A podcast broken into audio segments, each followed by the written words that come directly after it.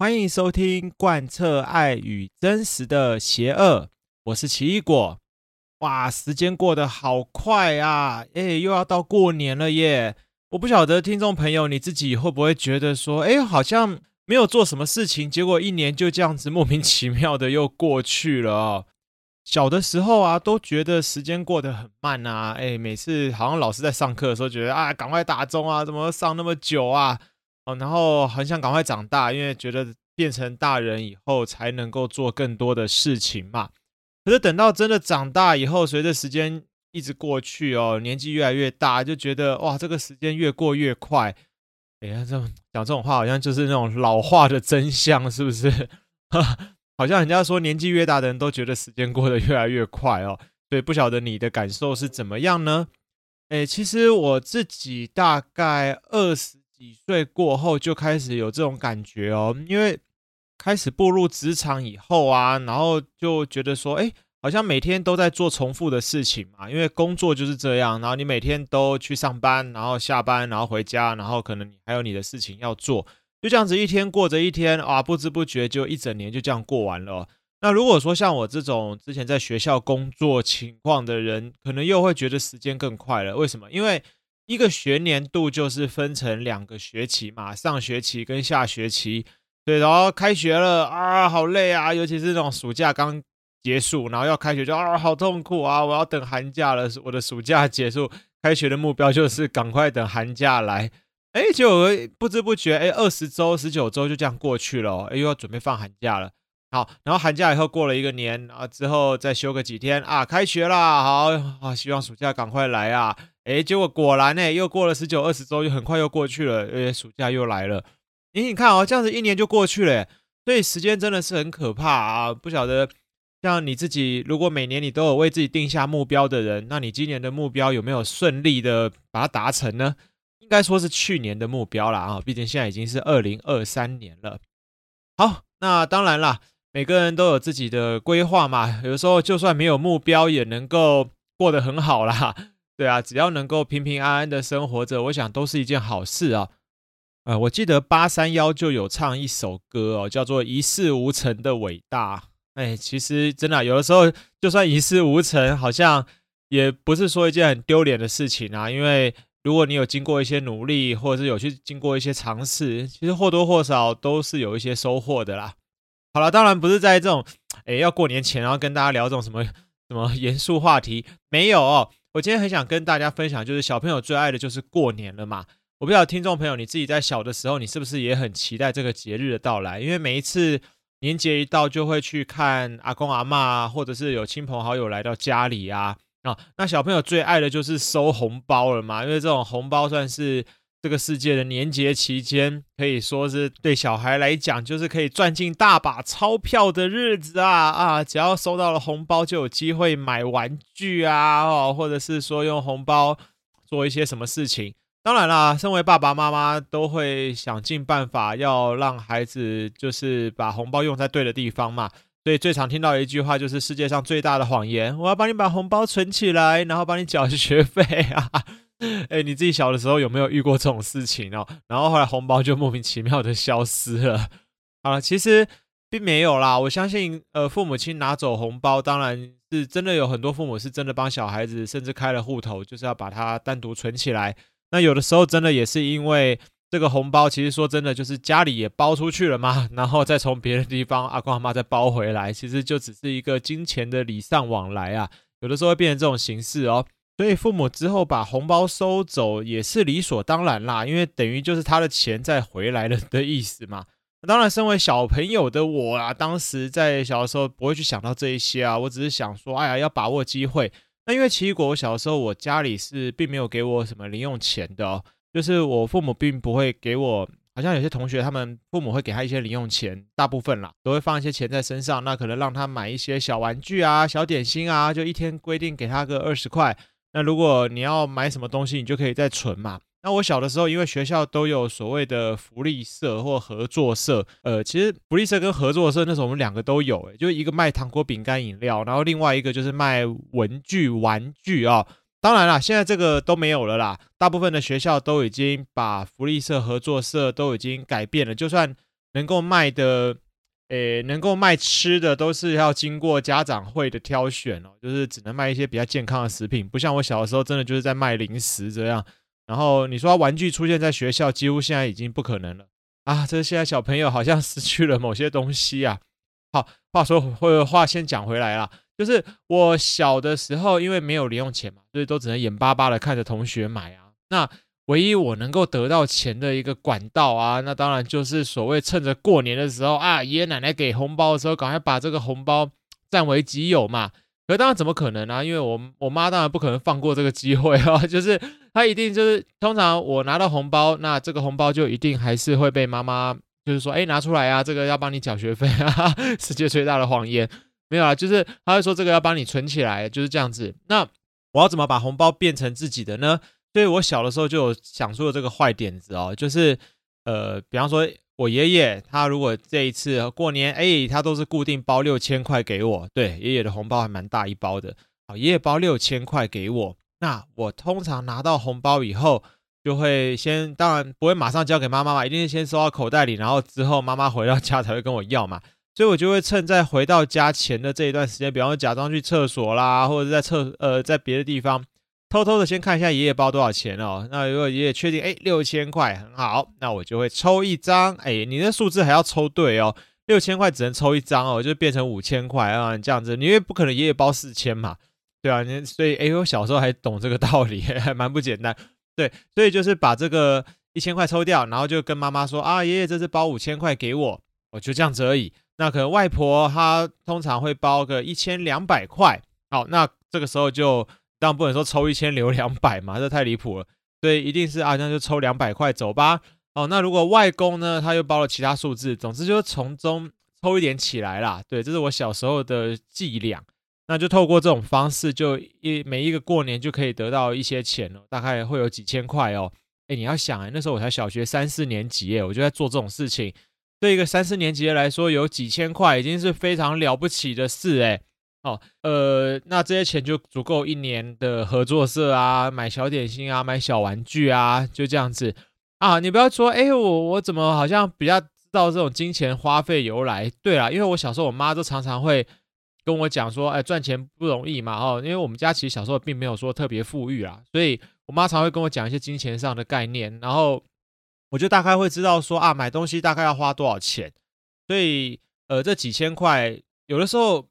我看同学啊，那种零用钱拿比较多的同学，他反而花钱就好像流水一样，就是完全不会舍不得啊。哦，甚至二二三十块的东西，那时候合作社二三十块已经蛮不得了了，因为大部分合作社东西都很便宜嘛。我记得小的时候最流行的一个东西叫做豆豆旗啊，啊，也有人叫它豆盘呐，反正总之就是两个塑胶的圆圆的，大概是这种东西，然后上面会印着七龙珠啊，或者是一些知名动漫的角色。然后你就两个人在那边斗，只要谁就先盖在别人的那个豆盘上面，那个豆豆旗上，那你就可以把它整个拿回家，对，你就把它吃下来了。那时候流行的就是这种这种游戏啊。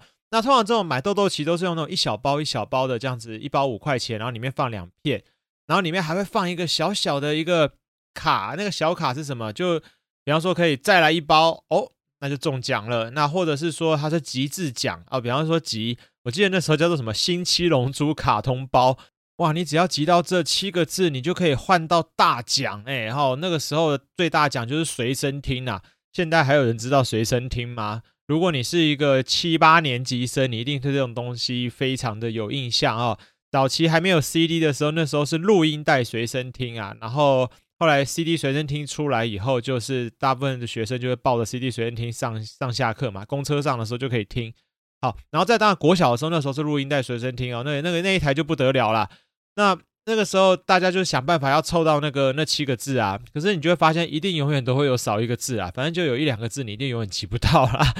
邪恶的商人手法。好，总之我小的时候就是用这样子的方式，就是帮自己赚零用钱啊，然后一次就是存个一年嘛，因为你下一次要拿到钱就是下明年的过年啦。对啊，就是靠这种方式哦。那这种这种情况一直运作到什么？就一直运作到后来，我们家就没有再拿长辈的红包的时候，哎，那就就没有啦。对哦，所以哇，还真的是蛮不得了。那那你说，哎，没有红包，那之后怎么怎么拿到钱？哎，这个故事以后再讲啊。对，我小时候真是个坏家伙。好，诶，为什么突然提到说就是拿红包钱这种这种事情啊？其实，呃，以前我会蛮羡慕说，好像有些同学是有零用钱的。那至于为什么我妈妈不给我零用钱？因为其实我坦白讲，我想要买什么东西，我跟我妈妈讲，妈妈只要评估过，她觉得可以，她就会买。哦，当然经过妈妈的审核，就是不不可能你每一个想要的东西都会到手嘛，所以才会呃 想要去透过红包钱来买啊，对，就会有这种情况哈、好，那呃当时有一些同学是家境。好像还不错啦，一试还不错。我记得那时候看到有同学一个礼拜哦，他父母是给他五百块哦。诶，你要想到诶，一个小朋友一个礼拜五百块，那是非常庞大的数字诶。对啊，所以那个同学真的就是他就是呃，我记得这个女生啊，她就是过着公主般的生活哦。她想要什么东西，基本上她的就是那种最新的时尚的玩具，她都会有。比方说，像上一集我提到那个美少女战士啊，他们变身的时候就有一个那个变身杖哦。对，当时小时候就有出一款那个变身杖的那个，就整只变身杖，然后中间个按钮按下去就会放出那个变身的音乐嘛。诶，他当时就是买到那一根诶，就是那个月亮形状的变身杖，他就把它带来学校。我记得那一根好像一千多块哦，是完全就是日本进口的玩具。当时所有的女生，那时候书局老板。也不知道为什么学校 附近都一定会有邪恶的书局老板，然后他就把这个玩具一盒展示在他的外面，然后每一个小女生看到都在流口水，当然小男生会对别的东西流口水啊，然后那个以后有机会聊。对，所以小女生看到就是啊，好想要那根变身杖。对，我那同学第二天把它带来了啊，书局老板才展示出来，第二天在他手上了。好，然后他就当然大家就抢着要玩嘛，就是有那根拿到那根权杖，你就根本上就是班上女王啦。对啊，所有小女生都会听你的指挥哦。好，就是这样子。好，那那呃，今天这一集其实想要来跟大家分享的，就是关于小朋友到底要给他多少钱呐？哦，那要给他零用钱吗？给也不是，不给也不是。诶，其实不会啦，因为以我自己现在在学校看到的情况，大部分的小朋友的父母都是有给他零用钱的。呃，你说呃会给很多吗？诶，其实还是有诶。我我觉得有些。小朋友的零用钱还真的是不少哎，那有时候身上就突然间哎，走路走一走就掉一个一百块下来，我想说哇，小学呃那时候好像应该三年级吧，对，三年级有一百块，我觉得很不得了。你如果说高年级有一百块，其实很正常啦，毕竟高年级就比较容易想要去买自己想要的东西嘛，哦，放学可能要吃个炸鸡啊，哦，吃个小点心啊等等的。呃，其实当我这边讲的零用钱不是指那种好像你的早餐费啊或晚餐费哦，不是哦，我这边讲的零用钱就是完全给小朋友自己花用的那种钱呐。对，有时候家长真的会给，就是不同的家长会给小朋友的数字都不一样。当然，我不是在，就是不会在节目中好像觉得说你给多少适当，你自己评估啦。如果你自己，如果你是个有小孩的人，那你自己就评估看看你的小朋友你要放多少钱在他身上嘛。不过，我觉得有一个很重要的事情，就是说，其实应该要让小朋友知道，说这个钱在他身上是给他买东西的，没有错。但是他要知道这个金钱的价值哦，就好像我刚刚前面说，我我妈小时候就会跟我讲蛮多关于钱，哪些东西是贵，哪些东西是便宜啊？我这个东西花了这个钱是值得的吗？诶，你说，诶，小朋友真的会想吗？其实我觉得会啦。对，虽然当然有时候会被欲望充满，就觉得再再贵的东西，只要是好玩的玩具，都会觉得它便宜。可是有时候对一些呃，我觉得我们生活周遭的这些东西，你要花多少钱去买，这个其实是需要有认知的哦。那你说了，学校老师会不会教？如果有机会可以教得到，当然会啊，用一些综合活动课啊，或者是数学课等等，就会稍微提到一些。可是大部分其实。呃，花钱这方面，孩子还是看着父母的背影在在运作啊。所以，如果你自己本身蛮会花钱的，那我相信你的小朋友可能也毫不手软。好了，开玩笑的啦。简单讲，就是我自己实务中在教学过程啊，我就看到说，哎，比方说像小朋友现在很流行一个食物叫魔芋爽嘛，对不对？好，前最近好像那个新闻就是有一些中国的食品被下架，那种什么黄飞鸿辣花生啊等等。好，但是魔芋爽还有哦。这个恐怖的塑胶条，对不起，我都叫它塑胶条，因为我真的不知道这个在吃什么。这、这个东西对小朋友是算是魅力满点哦，我真的是很担心这个小朋友吃太多会不会要洗肾，因为我觉得蛮咸的。然后我的班上，呃，当时有一个小朋友哦，就是说他本身他没有带魔芋爽来哈、但是他后来手上有了魔芋爽，哎，怎么来的？他跟朋友要来的啊，不晓得跟别班的还是谁，反正他要了三四包魔芋爽。好，但这魔芋爽他并没有吃哦，哦，他把它卖给其他同学，卖到隔壁班去了，然后又再转卖。好，那一包魔芋爽的成本大概是多少钱？一包魔芋爽的成本，大部分我们在外面买大概八块吧，哈，八块到十块之间。好，结果他把这个魔芋爽卖给隔壁班的一个女生，他卖她一包二十块，哦，二十块，诶，诶，那女生还真的拿二十块跟他买呀，而且还买几包。四包还是三包全买下来，然后他拿了六十块给他哦。好，其实我觉得做生意这种东西本来就是，诶，你挨一个愿打一个愿挨啦，你情我愿啦，哦，只能这样说。但是当然啦，我们还是要给小朋友一个正确的价值观念嘛。一包魔芋爽卖二十块，真的是有点贵。但其实我并没有很在意这件事啦，因为我觉得好了，那对方也买了，你东西也给他了，他也吃掉了，那就这样吧。哦。结果隔壁班的老师来找上门了哦，隔壁老师知道说他买一包魔芋爽买了二十块，很生气啊，所以就跑过来班上要来处理这件事情。好，那当然这件事情后来是和平落幕了啦。总之就是钱也退了，那魔芋爽当然说魔芋爽已经被吃掉了嘛，所以就依照市价，就是再把就是市价的钱，大概我记得是十块吧，哈，就是用十块把这个十块拿给这个在卖魔芋爽的孩子哦，好，事情就这样子结束了。那呃，我比较好奇的是，诶，为什么那个小女生会愿意花二十块去买魔芋爽？当然了，今天你是在学校嘛，你没有东西买，你任何东西价钱变高，你都觉得值得。你看到别人吃，你自己没得吃，你就会愿意花更多的代价去把它换回来。可是，一包二十块也太贵了吧？而且那小女孩一次买三包，诶，对，我就觉得她对金钱好像似乎没有什么概念哦。哦，那我自己是呃，其实不止这件事啊，很多时候你就会看到小朋友如果手上有钱。啊，很正常嘛，父母给的零用钱，可是他买东西的这整个过程，有时候可能是学校有办园游会啊，或者是你看他校外教学的时候，父母会给个一两百块在他身上，希望他在外面可能怕饿肚子，买个点心。可是你就会发现，他们真的有时候会在乱买东西啊，啊，就是好像看到那种小东西啊，我买哦，看到这个也买，诶，就最后嘞，钱好像一下子就没了，就是只要经过一个摊贩，可能这两百块，马上就变成摊贩的东西，然后就变成。小朋友喜欢的形状了哈，钱变成喜欢的形状了。好，可是后来小朋友就说啊，我已经没钱了。嗯，你就觉得怎么花的也太快了吧？你到底有没有在计算你的代价啊？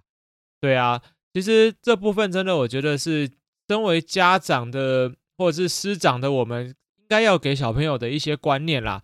好，小的时候我会跟我妈妈去菜市场买菜，当然现在因为是文明社会的变迁哦，所以。你说上菜市场的机会越来越少了嘛？因为父母大部分也很忙，小朋友也很忙，都要带小朋友上市场。我想很少家庭会做这样子的事情啦。可是我还是鼓励，如果说你们家庭有去像一些家乐福啊、全联啊、大卖场里面，可以带着小朋友去，然后让他们看一看大部分东西的价格啊。哦，还有就是跟他讲讲你的零用钱哦，可以买多少这样子的东西。那你需要每天吃吗？你一定要吃到这么多吗？或者是你买这个玩具，呃，是你花你你要存多存多久的零用钱，你才可以买得到它？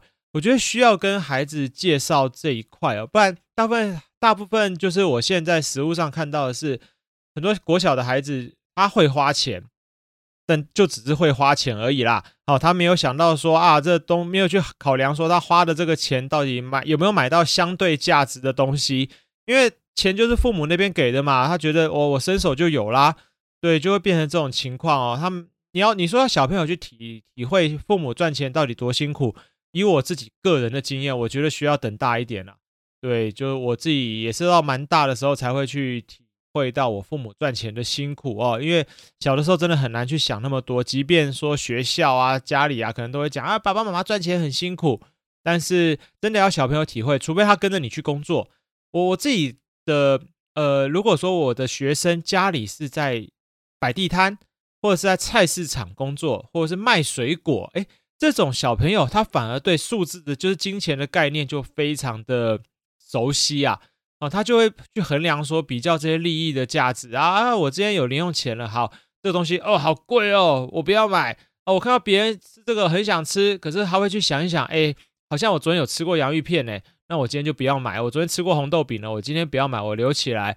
哦，同学买鸡排，好啦，今天真的嘴馋，那我就再去买。对，会变成这种情况，他会去衡量这个价值啊。